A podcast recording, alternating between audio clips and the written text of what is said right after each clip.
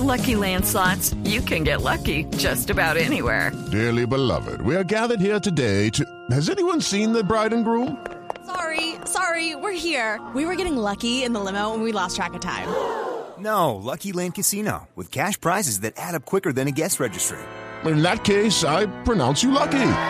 Play for free at LuckyLandSlots.com. Daily bonuses are waiting. No purchase necessary. Void where prohibited by law. 18 plus. Terms and conditions apply. See website for details. Las 6:40 minutos, Luz María. La carta, como usted decía, de Timochenko y Iván Márquez es muy, muy fuerte. Sí, es no solamente fuerte, sino eh, que de una manera muy elegante le dice muchas cosas a Iván Márquez, pero además muestra todas las dificultades del proceso de paz y por qué hay que seguir. Digamos, es tremendamente optimista o le genera, o le da uno mucha esperanza sobre la vocación que tiene eh, Timochenko, que es el jefe máximo de- del, del partido, y muchos de los que lo rodean a él en apostarle a la paz. Y dice esto se tiene que trabajar y, el y el fin de la guerra no no es el logro final de ellos es lo que dice. Tenemos que conquistar los corazones de los colombianos. Y dice incluso que admite que el auto que después del acuerdo de paz se ha dado cuenta que ellos sí cometieron muchas y muchas irregularidades muchas cosas terribles que no se habían dado cuenta porque pensaban que los medios eran un órgano de, de propaganda y que entonces no le paraban bolas pero que ahora viendo en el contacto con la gente sí se ha dado cuenta de lo malo que hicieron en su Uno de momento. los puntos de fondo de la carta tiene que ver con la preocupación de Rodrigo Londoño frente a la posibilidad de que el mensaje de Iván Márquez llegue a calar en los 3.000 o más exguerrilleros que permanecen en los eh, espacios territoriales de concentración y que hoy viven en medio de la incertidumbre. Por eso vamos a hablar en segundos con el alto consejero presidencial para la estabilización, Emilio José Archila, para que nos diga qué está pasando hoy en esas zonas del país. Antes, saludo al senador del partido FARC, Carlos Antonio Lozada. Senador, buenos días. Eh, muy buenos días y un saludo para toda la audiencia. Senador, ¿usted comparte, apoya todo lo que dice Rodrigo Londoño en esta carta que le envía Iván Márquez anoche? Sí, claro, por supuesto que eh, la carta de Timo refleja la opinión de la dirección del partido. Es, es- la voz del presidente del partido, pero recogiendo la opinión de la inmensa mayoría de la dirección del partido que está compuesta por 111 integrantes, eh, 84 de los cuales asistimos a la última reunión plenaria de la dirección. Sí. ¿Qué lleva a Timochenko, a Rodrigo Londoño, a escribir esta carta en este momento? Se lo pregunto porque ya varias veces Iván Márquez había insinuado lo mismo en el sentido de que había sido un error entregar las armas antes de que hubiera plenas garantías para los exguerrilleros. ¿Qué los lleva, bueno, qué lleva a Timochenko a escribir la carta y qué los lleva a ustedes a respaldar la carta? Bueno, no, es que eh, esta es una situación, digamos, que ha venido evolucionando. La última carta que se conoció de Iván es, por decirlo menos, eh, muy desafortunada, insensata, porque llegar eh, siendo él el jefe de la delegación de paz a asegurar, como lo, lo hace en su última comunicación, que fue un error la, la dejación de las armas, pues eh, dar un paso, digamos, más allá en ese proceso de alejamiento que él ha venido teniendo eh, respecto a los, a los acuerdos. Pero sobre todo preocupa que pareciera no, no darse cuenta de la responsabilidad histórica y personal que él debe asumir por ese papel que jugó en la dirección de las FARC durante la guerra y luego como jefe de la delegación de paz.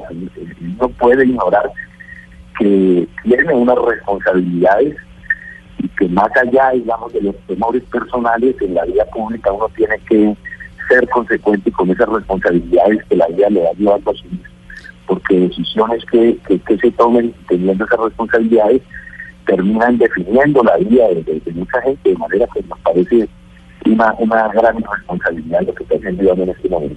Eh, congresista Lozada, eh, esta, esta carta es como el testimonio de un divorcio definitivo del partido de las FARC con eh, Iván Márquez. Bueno, él ha estado, eh, haciendo, digamos, manifestaciones públicas que se distancian de la dirección y de las directrices oficiales del partido, de manera que él deberá finalmente tomar una decisión respecto a cuál va a ser su, su posición con relación a la pertenencia del partido. Hay una preocupación que yo leo entre líneas en la carta de Timochenko ayer, senador Lozada, sobre la posibilidad de que ese mensaje de Iván Márquez llegue a calar entre los excombatientes, entre la guerrillerada, como les decían ustedes. ¿Eso puede estar pasando?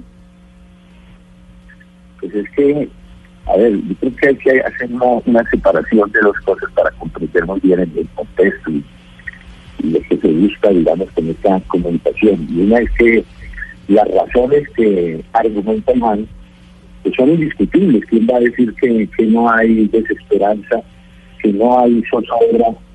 Porque han habido, digamos, eh, retrasos y todo lo que es el proceso de reincorporación socioeconómica, incumplimientos una gran inseguridad jurídica. Es decir, hay una serie de razones que son indiscutibles. El tema es qué hacer frente a eso. Digamos, si hay que persistir en el camino de la paz y debemos tratar de generar una correlación de fuerzas que lleve a quienes, quienes se oponen, incluso desde el propio interior del gobierno a la implementación de los acuerdos tengan que persistir de esta intencionalidad o si lo que queda aquí es, desistir del camino de la paz. No, no. Entonces, nosotros en la dirección nacional del partido somos eh, convencidos de la necesidad de este camino de la paz, porque no, no, no se está peleando aquí solamente o buscando solamente beneficios para los guerrilleros. Nosotros firmamos la paz pensando en Colombia, eh, hicimos un acuerdo que contempla aspectos fundamentales para el, progreso y el desarrollo de nuestro país, la reforma rural integral, la reforma política, las instituciones cultivos, eh, las garantías de seguridad para los líderes sociales y para condiciones de acción de las armas, el cierre de este conflicto por la vía de aportar verdad y se conozca lo que sucedió en el conflicto, obtener, digamos, por ese camino el perdón de las de las víctimas y lograr la reconciliación y la convivencia democrática. todos esos son objetivos muy loables de ese acuerdo que ha sido otras cosas también De manera que nosotros creemos que ese es el camino que le dice a la sociedad, que en eso debemos mantenernos más allá de que haya habido del gobierno, que hayan sido asesinados más de 114 guerrilleros y más de 30 de sus familiares, que, que hayan asesinado más de 500 líderes sociales en estos dos últimos años, para nosotros no hay duda de que hay que persistir en este camino, que el conflicto lo que posibilita es que todos esos fenómenos se potencien, de manera que no tenemos ya que ese es el camino y no salir a arreglar ahorita sí. de algo que es una en buena medida eh, un patrimonio, digamos, eh, de construcción en el que nosotros participamos activamente. Sí, senador, pero esta, esta carta del señor Londoño y por supuesto las declaraciones que la originaron por parte de Iván Márquez, eh, pondrían por fuera del proceso de paz a Iván Márquez. Esto querría decir que queda a instancias de la justicia ordinaria. ¿Eso es lo que se está buscando finalmente? No, no, no, no, a ver, son dos cosas distintas. Una cosa es la militancia, la permanencia, la identificación que pueda tener Iván Márquez otro, el guerrillero, con la orientación del partido, y otra cosa es muy distinta ya sus compromisos con relación a la jurisdicción especial. Eh, eh, eso lo tendrá que decidir la jurisdicción, no nosotros. Nosotros en la carta lo que estamos planteando es la línea oficial del partido lo que nos está diciendo al conjunto de militantes de señores y señoras, aquí hay unos compromisos firmados, nosotros tenemos unos objetivos que van más allá de acabar el conflicto armado, tomamos una decisión en nuestras instancias correspondientes, la última conferencia nacional de Rivera ratificó ese acuerdo, luego esa decisión fue reservada por el Congreso del partido y a eso debemos atenernos, a eso debemos empeñar todo nuestro cuerpo si el muerte de acuerdo, pues obviamente se hará a un lado y no necesariamente eso implica que eh, vaya inmediatamente a pagar a la gente. Una cosa es el partido y otra cosa es el acuerdo de paz y otra cosa los compromisos eh, jurídicos y políticos que se deberían de acuerdo. Sí, hay, hay una crítica en la carta de Timochenko a Iván Márquez, senador, que es la relacionada con la no posesión de Márquez en el Senado. Dice Timochenko que si él se hubiera posesionado, tal vez lo que hoy está pasando sería menos duro y que en cualquier caso él debería estar en esa representación ahí en el Congreso de la República por las FARC. Lo que pasó fue que él nunca se posesionó por temor al caso Santrich y su sobrino Marlos Marín y hoy está, digamos, al menos en la clandestinidad. ¿En qué momento las FARC podrían sentarse a discutir, hombre, este señor nos dejó tirada la curul, está en un sitio indeterminado, no está cumpliendo con eh, lo que se comprometió a cumplir en materia de reparación y de proyectos productivos en el acuerdo de paz. Y no solamente eso, sino que ahora dice, es un error de haber dejado las armas. ¿En qué momento las FARC se van a parar y van a decir, pues el señor básicamente ya no comparte lo que es el partido FARC, el señor ya no debe pertenecer al partido FARC? ¿Eso cuándo se va a dar? Nosotros tenemos unas, normas contempladas en los estatutos que metimos designados en el, último, o lo mejor, en el Congreso Constitutivo del partido, eh, eh, terminamos nuestras funciones eh, en el mes de agosto, que se cumplen dos años, vamos a, a tener que prorrogar por unos tres meses la realización de esa Asamblea Nacional de los Comunes, el equivalente al Congreso, y allí seguramente esa instancia que es la, la para eh, decidir, digamos, sobre las nuevas direcciones, tendrá que tomar una decisión frente a que nos hemos cumplido, digamos, las tareas, de qué manera lo hemos hecho, las responsabilidades que se hemos asignado, y seguramente se nombrará una nueva dirección, es una instancia que es totalmente autónoma y seguramente allí no, no solo se evaluará, digamos, el trabajo el abandono de responsabilidades de Iván Márquez, sino de cada uno de nosotros. Y ahí seguramente se va a definir eh, la situación y la composición de una nueva dirección. Precisamente, congresista Lozada, usted al principio de esta entrevista nos comentaba, nos ponía sobre la mesa unos datos. Nos decía que en el último congreso del partido, de los 111 directivos, habían llegado o habían asistido 85, 84, no recuerdo el dato que usted nos dio exactamente, que eso equivale a que el 25% no fue podríamos deducir o concluir que ese 25% es el que de pronto se está alejando del proceso de paz, del acuerdo de paz y siguiendo un poco a Iván Márquez? No, ahí, esa, cifra de los 25 disminuye sustancialmente por dos razones. Una, no recuerdo en este momento la cifra, pero tal vez seis, ocho se excusaron por razones de salud o compromisos anteriores a la, a la reunión y eh, agregaría ahí tal vez otros seis, ocho que eh, renunciaron a, su responsabilidad en la dirección nacional, eh, sobre todo compañeros que no, no estuvieron nunca en armas, que eran militantes, digamos, del, partido clandestino y que decidieron apartarse de su responsabilidad en esta etapa. Entonces, Señor Rosa, pero, pero según sus cuentas, ¿de cuántos estaríamos hablando que estarían acompañando a Iván Márquez? ¿De cuántos comandantes? Pues a, ver, hemos, recibido ustedes que no se algunas notas donde se habla de alrededor nueve comandantes, digamos, conocidos de que fueron encuadres, digamos, de, de dirección de, de la en la época de, la guerra, y pasaría, digamos, alrededor de, de esos 10, 11 eh, comandantes conocidos. Ese es el dato que tenemos. Y, volviendo a la carta, un punto que me llamó mucho la atención y como usted dice que, que la carta la, la, todos ustedes la apoyan, eh, habla eh, Timochenko, le dice a Iván Márquez, le dice que esa extraña y peligrosa relación con su sobrino Marlon Marín. De ahí uno podría concluir que eh, Iván Márquez está enredado, también podría estar enredado en temas por los que Marlon Marín terminó enredando a Jesús Santrich?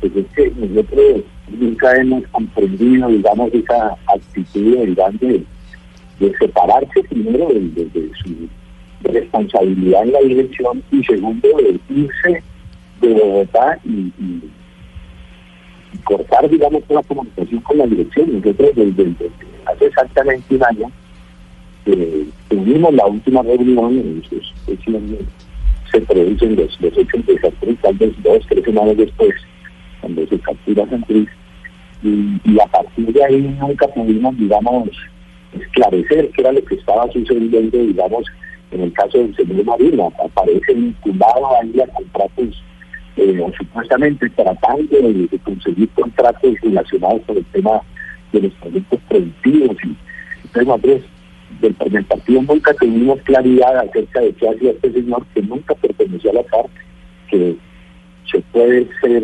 certificar por el propio el gobierno nacional, no aparece en los listados acreditados como perteneciente a la CARC, de manera que era, era una situación que por lo menos hubiese ameritado que eh, teniendo la trascendencia que está tenido, digamos, la, la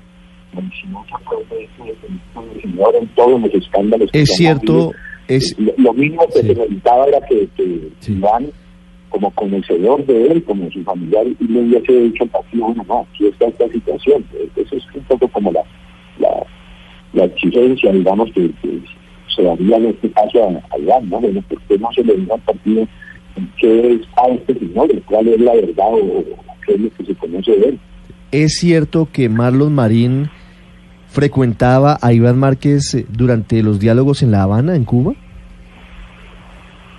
Bueno, yo, realmente no, no, tengo memoria de haberlo visto. Yo estuve en el tal de los, últimos años de las conversaciones. Seguramente pude haberlo visto. No, no, llegaba mucha gente. Nosotros no, no vivíamos todos en la, en la misma casa. Es posible que lo haya visto, pero yo no, no, no tengo pues, en mi memoria de, a, a Marlon Marín, digamos. Pero, no, pero, pero, pero, pero quien le abrió las puertas a Marlon Marín eh, fue Iván Márquez, el quien lo introdujo, digamos, en, en el ambiente, en el mundo de las FARC. Pues, eh, eso es claro, entonces se tiene la relación familiar, le tenemos que eh, eh, digamos, efectivamente él iba a la, a, a la Habana iba mucha gente, familiares de todos nosotros eh, estuvieron allá visitándonos, pero pues yo no sabría, digamos, no, iba a precisar cuál era la relación pues, que existía entre eh, pues, la relación familiar, obviamente, pero ya de ahí para allá, qué tipo de funciones o relaciones tenía él con Iván, ¿no? Jesús sí. no, no pudiera ya. Senador Lozada. No conozco. Para terminar esta charla, me quedó dando vueltas un dato que usted nos da aquí, nueve o diez excomandantes de las FARC que hoy estarían más cerca de Iván Márquez que de Rodrigo Londoño, es decir, que estarían más cerca de retomar las armas eventualmente o de volver al monte que de luchar desde la democracia. ¿Quiénes están ahí? Ahí está incluido Romaña, está incluido Aldinever. ¿Quiénes son esos comandantes? A ver, yo tengo que hacer esta, esta posición. Yo no me atrevería a decir en este momento que ellos vayan a volver a las armas. No, no conozco pues que, que, que estén pensando en eso. Si uno eh, infiere lo que se denuncia de las cartas que se han conocido, que han estado firmadas por ellos, eh, han planteado, digamos, unos reparos al proceso de implementación de los acuerdos, mm. pero igualmente en esas cartas han ratificado su decisión de mantenerse, digamos, ahí como a la espera de que se resuelvan todos estos, estos de parte del gobierno. En ningún pronunciamiento ellos han hablado pues de regresar a las armas, eh, no, hemos conocido ese tipo de pronunciamientos. Si ustedes conocen, son, son comunicaciones que han estado firmadas efectivamente por Ferdinando, Mayan, Dinero, Oscar, no, es así como los nombres que, que sí. No, no, no, ha sido memoria, pero son, son nueve, nueve, diez datos que yo tengo en mi memoria. Antes de saludar al doctor Emilio Archila, senador Lozada, me surgió una duda. ¿Iván Márquez se ha convertido en el jefe de las disidencias de las FARC? No, no, yo no me atrevería a hacer esa aseveración. No tengo conocimiento, no tengo elementos que puedan eh, llegar a, a, esa conclusión. No, no, hemos conocido los pronunciamientos públicos que ha hecho y en ningún momento él, él se ha referido, digamos, a esa, a esa situación. Senador Lozada, muchas gracias. Bueno, a ustedes muchas gracias. Una buena mañana, siete en punto. Doctor Emilio José Archila, alto consejero para la estabilización, buenos días. Ricardo, muy buenos días. Muchas gracias por atendernos. Quiero preguntarle primero por algo que dice aquí el senador Carlos Antonio Lozada. De nuevo hablan desde el partido FARC de los incumplimientos del gobierno. Y también lo menciona Timochenko en la carta que le envía ayer a Iván Márquez. Habla de las dificultades para la implementación, habla de los problemas que se han presentado hoy, cómo avanza puntual y particularmente ese, ese aspecto. Ricardo, eh, muchas gracias por la por la pregunta. Eh, yo eh, quisiera resaltar algo que ustedes mencionaban ahorita y es el tono optimista que tiene esa carta.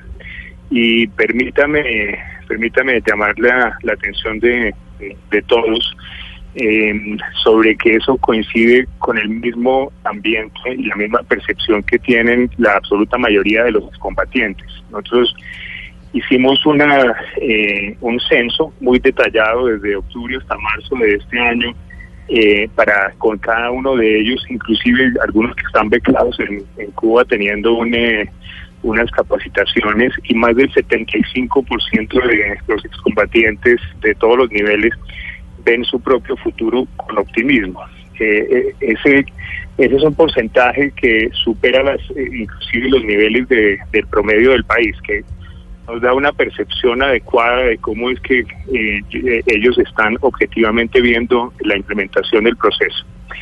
Ahora, respecto de, los avances, eh, yo creo que, es importante que, todos empecemos a tener eh, en mente cuáles son las magnitudes y las temporalidades de las que estamos hablando y te robo dos minutos para poner el, el contexto la implementación tiene que ver con cosas tales como la reincorporación económica y social em, de los excombatientes. Estamos hablando de 13 mil familias.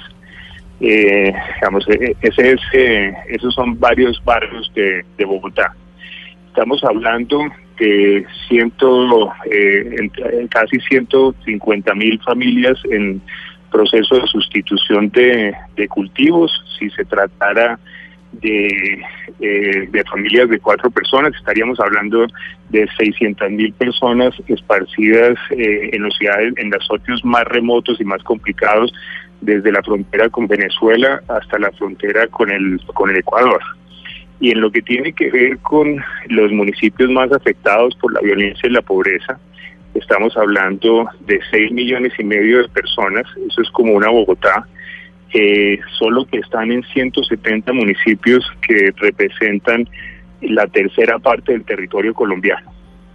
Entonces, eh, cuando, cuando se habla de, incumplimientos, pues eh, tenemos que, entender a, qué es que nos estamos refiriendo y si se refiere a que no haya actividad de parte del gobierno o que las expectativas temporales respecto de cómo se iba a cumplir eso eh, no las hemos podido explicar adecuadamente. Sí. En lo que tiene que ver con la reincorporación de, de los excombatientes, nosotros no solamente hemos sumado metas, no solamente hemos cumplido con temas eh, que son financieramente complejos, eh, modifiqué eh, muchos en el Plan Nacional de Desarrollo muchos de los parámetros legales que implican las seguridades de, ellos y además estamos avanzando no solamente más rápido, sino lo que estaba en el pasado, sino de una manera mucho mejor planeada y más robusta. Sí, doctor Archila, pero hay quejas sobre los proyectos productivos. Yo sé que este tema es complejo de explicar, pero quisiera que nos contara hoy cuántos proyectos productivos, es decir, por ejemplo, cultivo de tilapia, por ejemplo, cultivo de cacao, por ejemplo, lo que están haciendo en Pondores con Joaquín Gómez. ¿Cuántos proyectos hoy están funcionando, están en, marcha? Claro, muchas gracias por esa por esa pregunta, que esa es una que puede tratar de ser humilde, pero estoy bastante orgulloso de los resultados que hemos tenido. Nosotros eh, cuando llegué, cuando llegamos al, gobierno había dos proyectos productivos. Nosotros hemos aprobado en este momento 24 esos 24 proyectos productivos eh, valen 17 mil millones de pesos. De esos ya hemos embolsado 12 mil millones de pesos. Eh, hemos aprobado 160 proyectos productivos eh, individuales y hay otros 17 que están en curso en este momento que ya están en, eh, en la etapa de poder ser presentado al, al CNR y están pendientes de que los excombatientes cumplan con algunos requisitos formales que nosotros en el gobierno no podemos cumplir por eso. Pero no solamente eso, Ricardo, eh, porque un tema es el números, eh, un tema son los números y otro tema es eh, la calidad de los proyectos que, que estamos teniendo. Entonces, eh, los que recibimos, los muy pocos que recibimos, tenían unos problemas serios de comercialización. Puedo contarle anecdóticamente que en noviembre del año pasado teníamos mil toneladas de maíz que no habían, no tenían clientes y tuvimos que salir a buscarles eh, quién los comprara. Eh, en respuesta a eso, estructuramos un convenio bastante detallado entre eh, la Agencia de Reincorporación, el Fondo Colombia en Paz, donde se manejan los recursos del posconflicto, eh, y Impulsa, que como usted sabe es la empresa que le presta el soporte a todos los empresarios colombianos. Hoy en día entonces nuestros proyectos productivos están saliendo con el mismo nivel de, con el igual de robustos técnicamente que los que se le aprueban a los jóvenes emprendedores de la economía naranja para para tener alguna uh, alguna idea de, de, eso y firmamos un convenio con el PNUD eh, para de aquí a agosto, que es una fecha que es bastante importante sí. psicológicamente para los combatientes, poder tener una fábrica en esos proyectos eh, y llegar con Doctor un número muy grande, aún mayor de aprobados. Claro. Sin embargo, más allá de eso, quisiera preguntarle por una cifra, y es que hace poco se decía que los disidentes de las FARC eran unos 1.500, lo que equivalía más o menos al 12% de los, de los desmovilizados. Sin embargo, si hacemos la extrapolación del 25% de los miembros del partido FARC que no asistieron a la última reunión, como lo decía hace unos segundos el congresista Lozada, podríamos decir hoy que uno de cuatro exguerrilleros de las FARC estaría pensando en sumarse a las disidencias la, la, o se habría sumado Paola, ya a las disidencias. La senadora Paloma sí. Valencia, por ejemplo, dice que son 3.000 disidentes. ¿Cuál es la cifra hoy del gobierno, doctor Archila? Eh, digamos, la, las cifras, eh, esa cifra la maneja es el ministro de, de Defensa. Yo puedo darle la, la certeza de que eh, eso no es lo que yo siento cuando voy a los eh, cuando yo voy a los territorios. Yo estuve ayer en Tumaco, hoy voy para para Icononso. De hecho, en el, en el ETCR de Icononso ya es la tercera vez que voy a haber estado con ellos y, y lo que uno siente es algo completamente contrario. Eh, yo siento que las personas tienen eh, tienen el optimismo que además se ve reflejado en las, en las cifras. Ellos lo que están preocupados, eh, pues lo mismo que cualquier colombiano, es en, eh, en superar sus, eh, sus condiciones, que a sus familias les vaya bien. El número de aquellos que nos contestaron en el en, el, eh, en la encuesta eh, que quieren continuar sus estudios supera el 80%. Puedo darles un dato que eh, no es tan científico, pero muy, eh, pero muy ilustrativo. En, en todos los ETCRs hay una, eh, por llamarla coloquialmente, una explosión demográfica.